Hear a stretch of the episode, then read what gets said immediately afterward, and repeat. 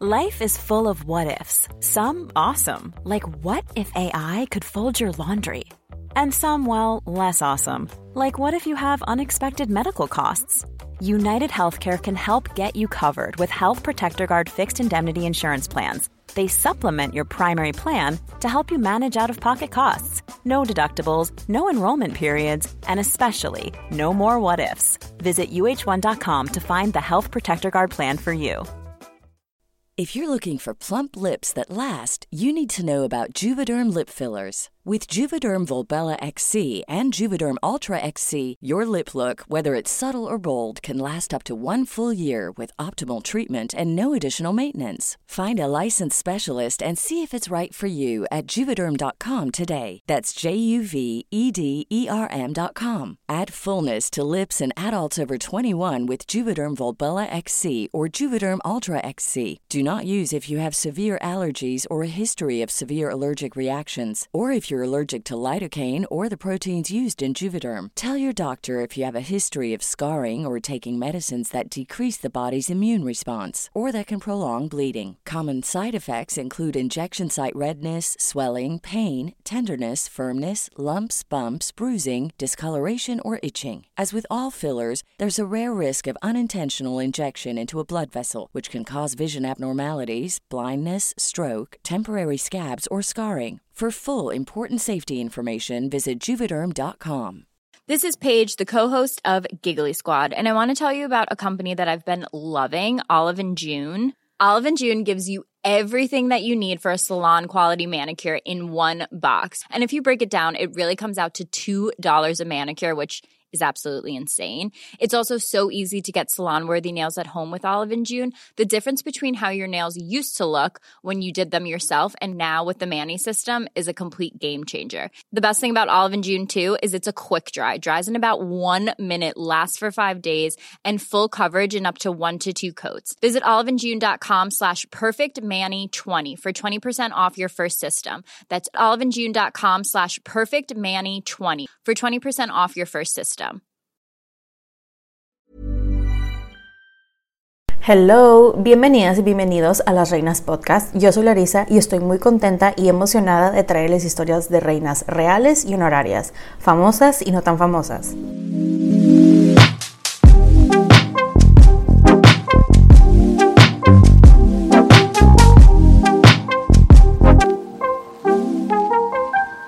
El día de hoy les estaré hablando de una reina que probablemente no conocen. Ella fue llamada la reina guerrera o la reina dragón en el Imperio Romano, la reina más controversial de Palmira, la perla del desierto. Esta es la historia de Zenobia.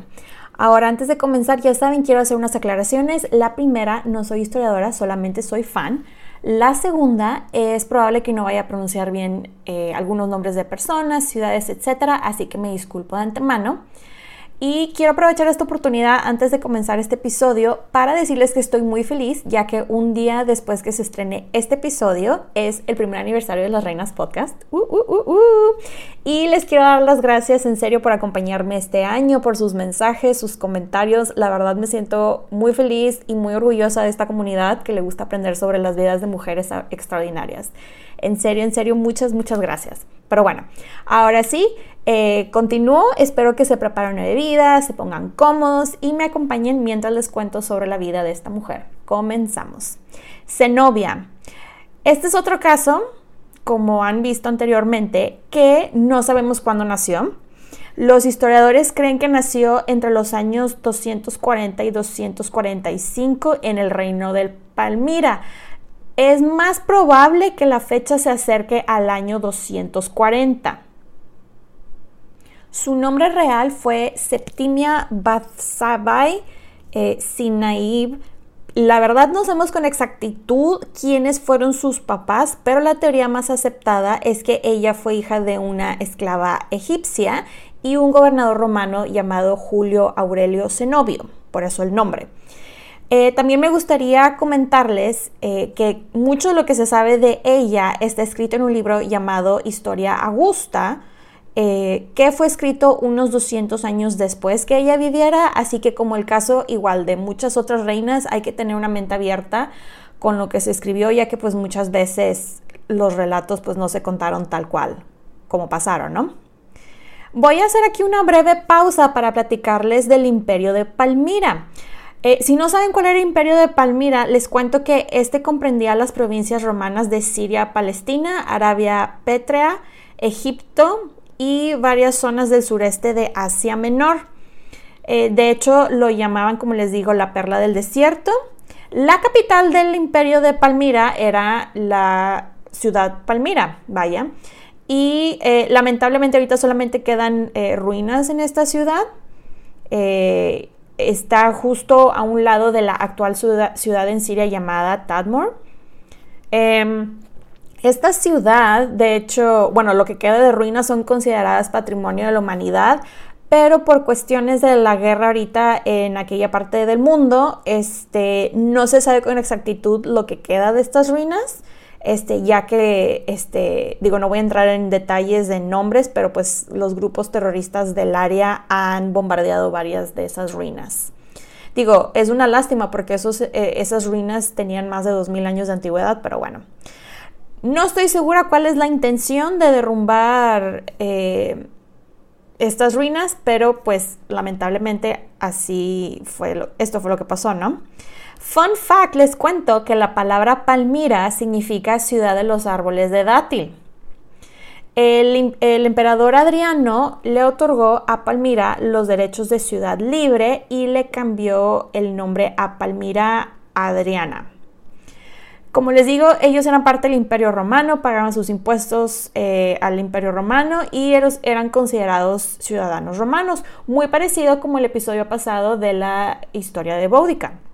La capital, Palmira, la verdad les cuento que era una ciudad súper próspera, ya que había muchísimo comercio de caravanas porque estaba situada en un área muy específica que justamente pasaba la ruta de la seda y para el siglo III, que es cuando aparece Zenobia en la historia, esta ya era una ciudad muy rica. Una, aparte de una ciudad muy rica, era una ciudad muy cosmopolita, había gente de diferentes religiones y la verdad, por todo lo que leí, la gente se llevaba bastante bien.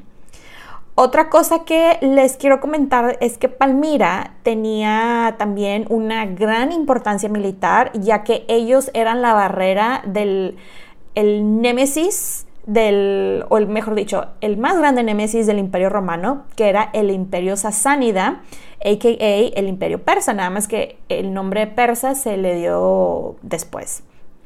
Les comento también que ya para estas alturas de la historia, el imperio romano ya no estaba tan wow, ya estaban en un punto en que se expandieron tanto que ya no podían, o mejor dicho, cada vez era mucho más difícil administrarlo. Eh, o voy a hacer otra pequeña eh, pausa para hablarles sobre lo poco que se intuye, vaya, se escribió sobre la educación y looks y personalidad de Zenobia.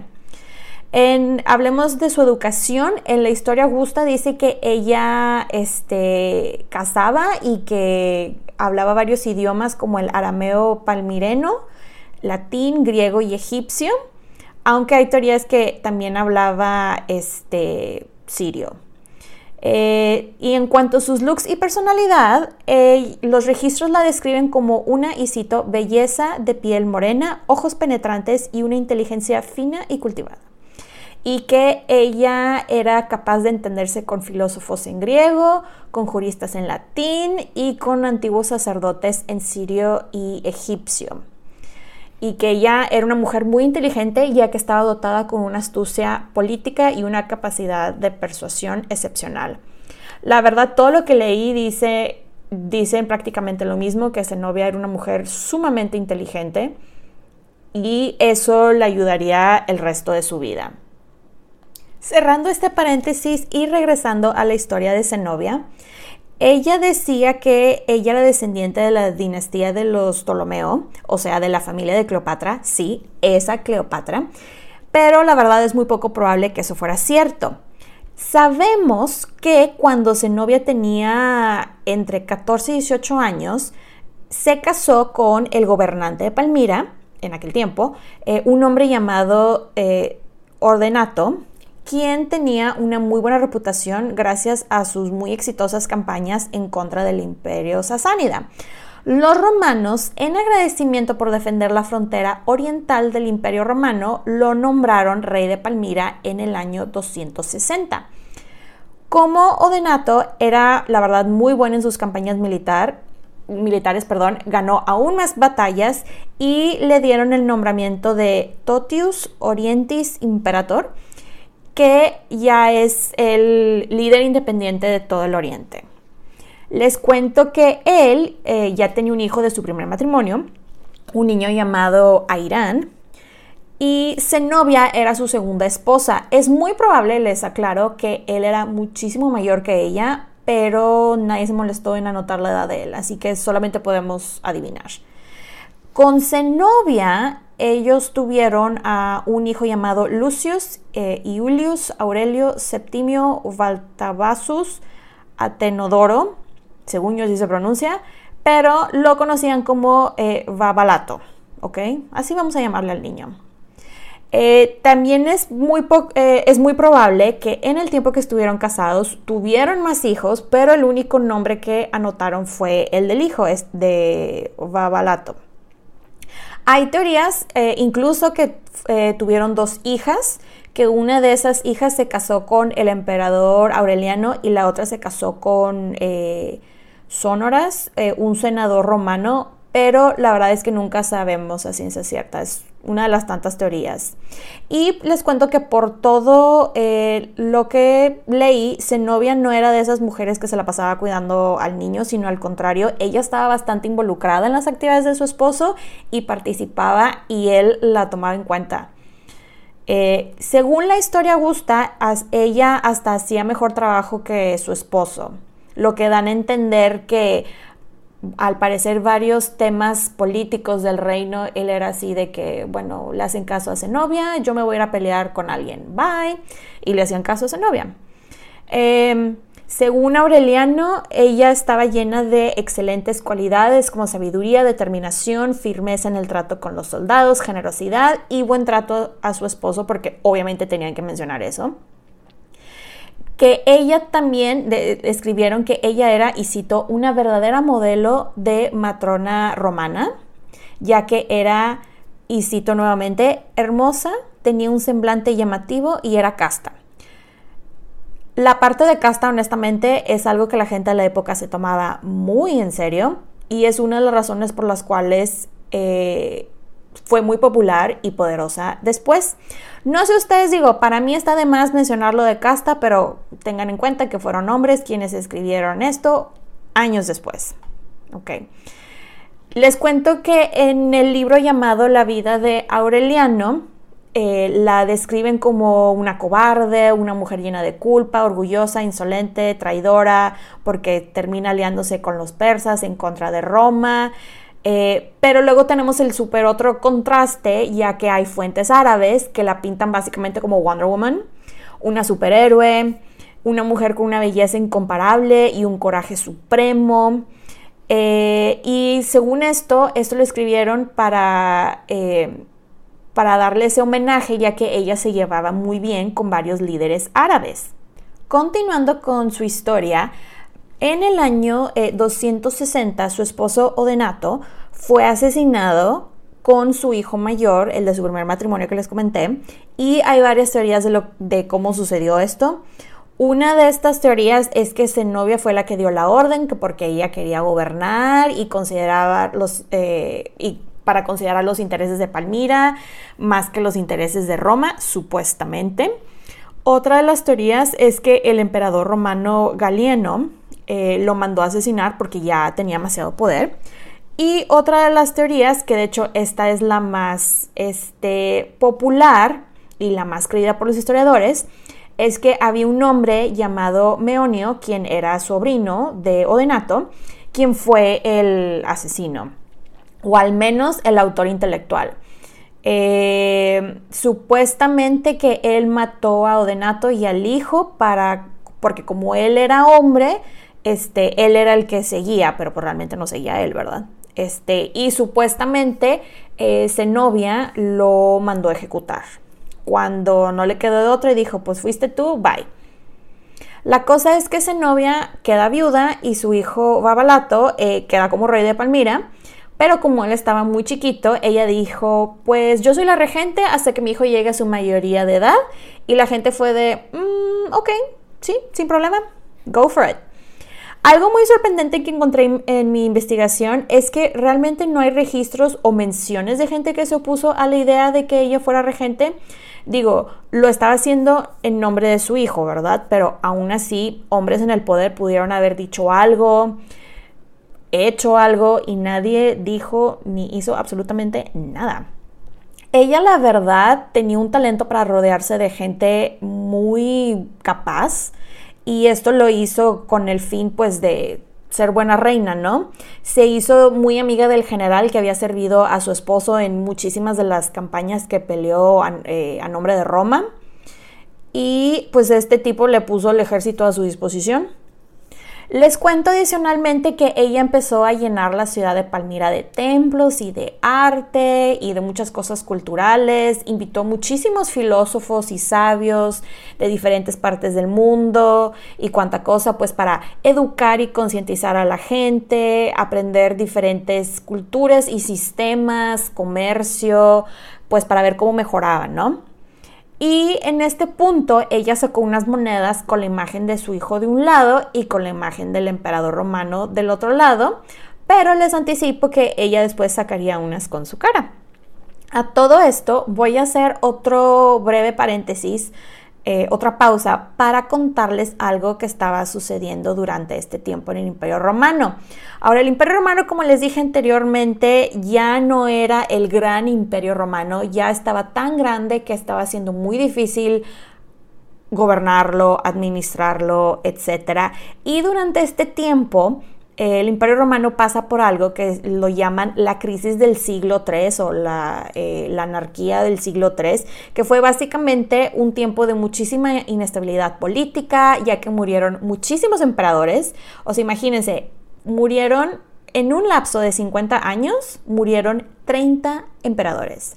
30 para que se den una idea de lo que la gente estaba haciendo por obtener poder. También secuestraban a muchísima gente y pues como veían esta inestabilidad, los diferentes imperios como el imperio sasánida, los persas los atacaban por todos lados, la región de Galia, que eran los némesis de Julio César en aquellos tiempos, se estaban rebelando nuevamente.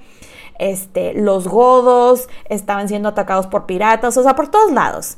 Y pues había demasiado pleito, no llegaban los impuestos y los suministros. La cosa es que la crisis estaba bien fea y ya para el final de esta crisis el Imperio Romano es cuando queda fragmentado en tres partes.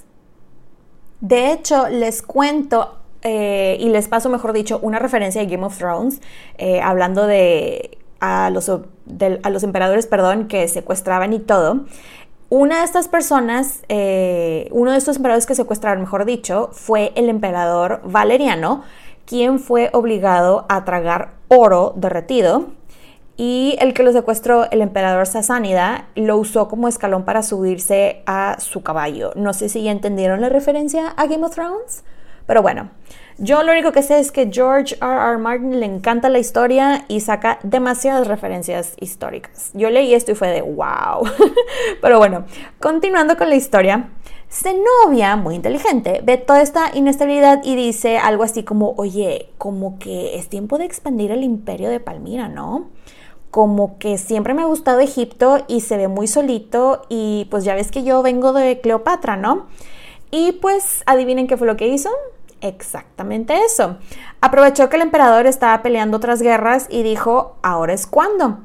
Se organizó muy bien con sus consejeros y con sus generales y todo, y en el año 269 Zenobia, su ejército y el general Sabdas, eh, bueno, fueron marchando por otros lados, pero llegaron a Egipto y ellos de hecho fueron ayudados por, su aliado egipcio, un hombre llamado Timágenes y su ejército. La razón que ella le dio a Roma fue algo así como, miren, como que los egipcios andan muy rebeldes, déjenme les ayudo Roma. Y llegó con su ejército y arrasó.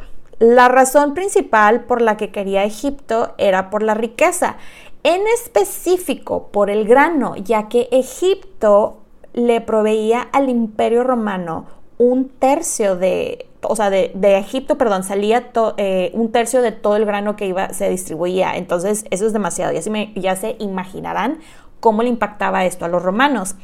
Ya para esas alturas, los romanos estaban de ese, ¿what? Y el prefecto romano en Egipto, un hombre llamado Probotenagino, eh, y su ejército trataron de expulsarlos, pero la verdad es que lo terminan capturando y de hecho Zenobia lo manda a decapitar.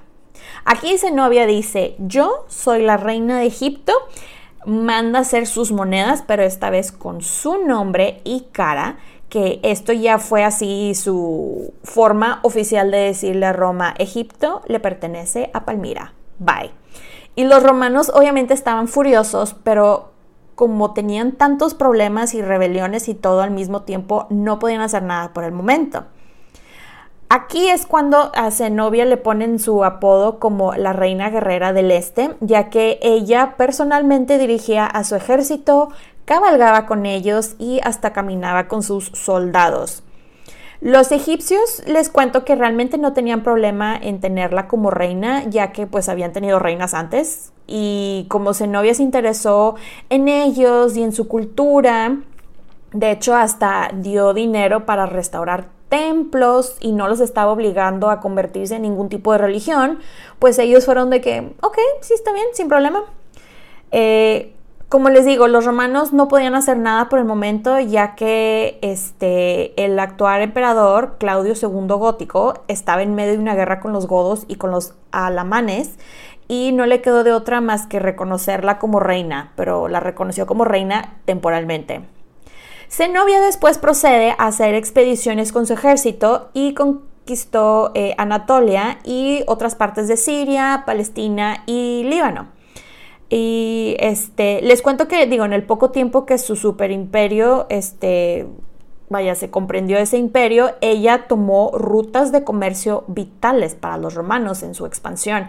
Entonces, esto fue un super blow, un super golpe para Roma, pero tengo que decir que es algo increíblemente, o sea, vaya la redundancia, increíble que una mujer en el siglo III, con ese imperio, hizo algo que ni siquiera su, su eh, Cleopatra, su amada Cleopatra, quien ella admiraba muchísimo, pudo hacer. Tiempo después, Roma tiene otro emperador llamado Aureliano, quien era un supergeneral. Eh, él venía, de hecho, de matar a mucha gente en diferentes partes y luego este, le dijeron, bueno, vas a ser tú el emperador ahora. Y él, ok, está bien. Y pues se sienta este Aureliano y dice, a ver, vamos a ordenar esto. Y una, y, por esto me refiero al imperio, ¿verdad? Y una de las cosas que se sentó a ver y analizar fue el imperio de Zenobia. Lo que terminó haciendo Aureliano fue estudió todo, agarra su ejército y primero se va a, bueno, lo que ahora es Turquía, y pues empiezan ahí a destruir todo en su camino a Palmira. Cabe aclarar, no fue una campaña fácil para él, ya que tuvo que pasar por el desierto perdón, sirio y fue atacado por varios aliados árabes de Zenobia. La cosa es que eh, Zenobia termina eh, derrotada, la derrotan en la batalla de Emesa, que ahí es justamente donde estaba su tesorería, y corre a Palmira, en donde fue eh, sitiada por Aureliano en el año 272. Cuando Aureliano por fin llegó ante los muros de Palmira, eh, primero le mandó mensajes diciendo, Zenobia, estoy aquí afuera, por favor sal, ríndete y dame todo tu dinero. Y Zenobia le contestó, nope, eso no va a pasar. La cosa es que Aureliano quedó en shock y se cansó de negociar con ella y montó sus máquinas este, de guerra así de, para asediar por todos lados eh, la muralla que envolvía a la ciudad. Zenobia, al parecer ya, este, ella la verdad esperaba que los romanos se desesperaran por el hambre y el clima, ya que pues les digo, desierto. Pero pues Aureliano, les digo, era un hombre bastante inteligente y organizó muy bien los suministros de su ejército que logró, logró bloquear cualquier tipo de suministro o ayuda que podría llegar a Palmira. Entonces ya la gente adentro ya, ya está en el punto que se están muriendo de hambre. Aureliano recibió el refuerzo de su general de confianza, un hombre llamado Probo, quien les cuento que él participó en la reconquista de Egipto. De hecho, este, esta fue la reconquista de Egipto eh, este momento histórico, vaya, que es cuando se destruyó una parte de la famosísima biblioteca de Alejandría. Y bueno, llegamos a la última sección llamada El fin. Zenobia, como les digo, ya para esas alturas estaba bastante desesperada e intenta huir hacia Persia con su hijo. Según los registros, ella huyó en una camella que era mucho más veloz que cualquier otro caballo de su ejército, pero lamentablemente fue capturada cuando llegó al río Éufrates justo antes de cruzar. Y este es el último registro que se tiene de ella este, viva, ya que a partir de aquí desaparece completamente del mapa. Cabe mencionar que cuando llega la noticia de su captura, la ciudad de Palmira ya se rinde oficialmente ante Roma. Ahora les cuento que hay varias teorías de lo que pudo haber pasado con Zenobia y son las siguientes. Eh, la primera, una de las fuentes árabes dice que cuando ella llegó al río, al río perdón, Éufrates, eh, que ella pidió ayuda a, a algunos líderes de unas tribus árabes que la ayudaron, pero los traiciona y ellos la capturan y la entregan a los romanos. Esa es la primera teoría. La segunda es que la mataron para no tener que hacerle un juicio y así que dejara de llamar la atención ya que pues era una mujer que les quitó territorios al gran imperio romano. La tercera eh, es que sí la llevaron a Roma a su juicio, que la hicieron que caminara, o sea, desfilara por las calles con todas sus joyas, pero en cadenas, y con todos los tesoros que le confiscaron los romanos, que supuestamente la sentaron en un trono por tres días para humillarla y que luego la decapitaron. Y, eh, bueno, no, perdón, la que sigue es la cuarta, que hicieron básicamente lo mismo que la tercera teoría, de que la llevaron a Roma para un juicio, eh, que le hicieron caminar y la humillaron, pero que la liberaron con la condición de que se casara con un romano y hasta le incluyeron pensión y todo. Según esta teoría, al parecer ella eh, tiempo después se convirtió en una gran personalidad influyente entre los romanos. La quinta teoría es que se mató de hambre o se envenenó. No sé ustedes, pero a mí me gusta más la teoría número 4 y es la que quiero yo pensar que fue lo que en realidad pasó. Pero bueno, Hablemos de su legado. Zenobia nos dejó un legado como posiblemente una de las mujeres más poderosas de la época del Imperio Romano y una de las pocas líderes de resistencia exitosas en la historia, aunque fue después derrotada, ¿verdad? Pero fue bastante exitosa en su momento. Ha dejado huella en la historia de manera de que eh, sigue siendo inmortalizada en ficción y en textos históricos, les cuento que su rostro está en un billete en Siria y en ese mismo país le han hecho hasta novelas y cuanta cosa. Eh, todavía no se sabe lo que les decía de las ruinas, de qué es lo que queda actualmente o no, pero fue parte de las cosas que ella, eh, bueno, parte de su legado, pues es a lo que voy.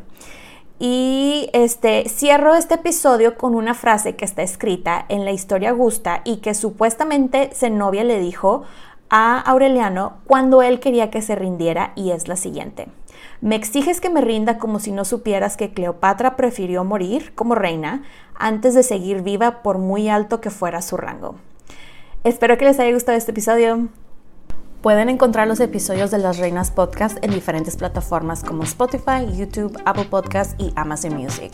Y también están mis diferentes redes sociales como arroba las reinas podcast para Facebook e Instagram y arroba las en Twitter.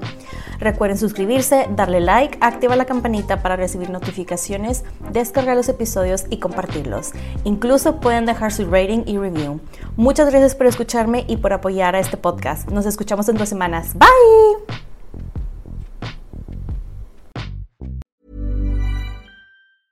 Hey, folks, I'm Mark Marin from the WTF Podcast, and this episode is brought to you by Kleenex Ultra Soft Tissues your ally to help tackle your allergy symptoms this season. I love the change of seasons, but nobody loves pollen and all those other things floating in the air that make you sneeze during this nice weather. Kleenex Ultra Soft Tissues are hypoallergenic and allergist approved. So fight back against watery eyes and runny noses without worrying about irritating your skin. For this allergy season, grab Kleenex and face allergies head on.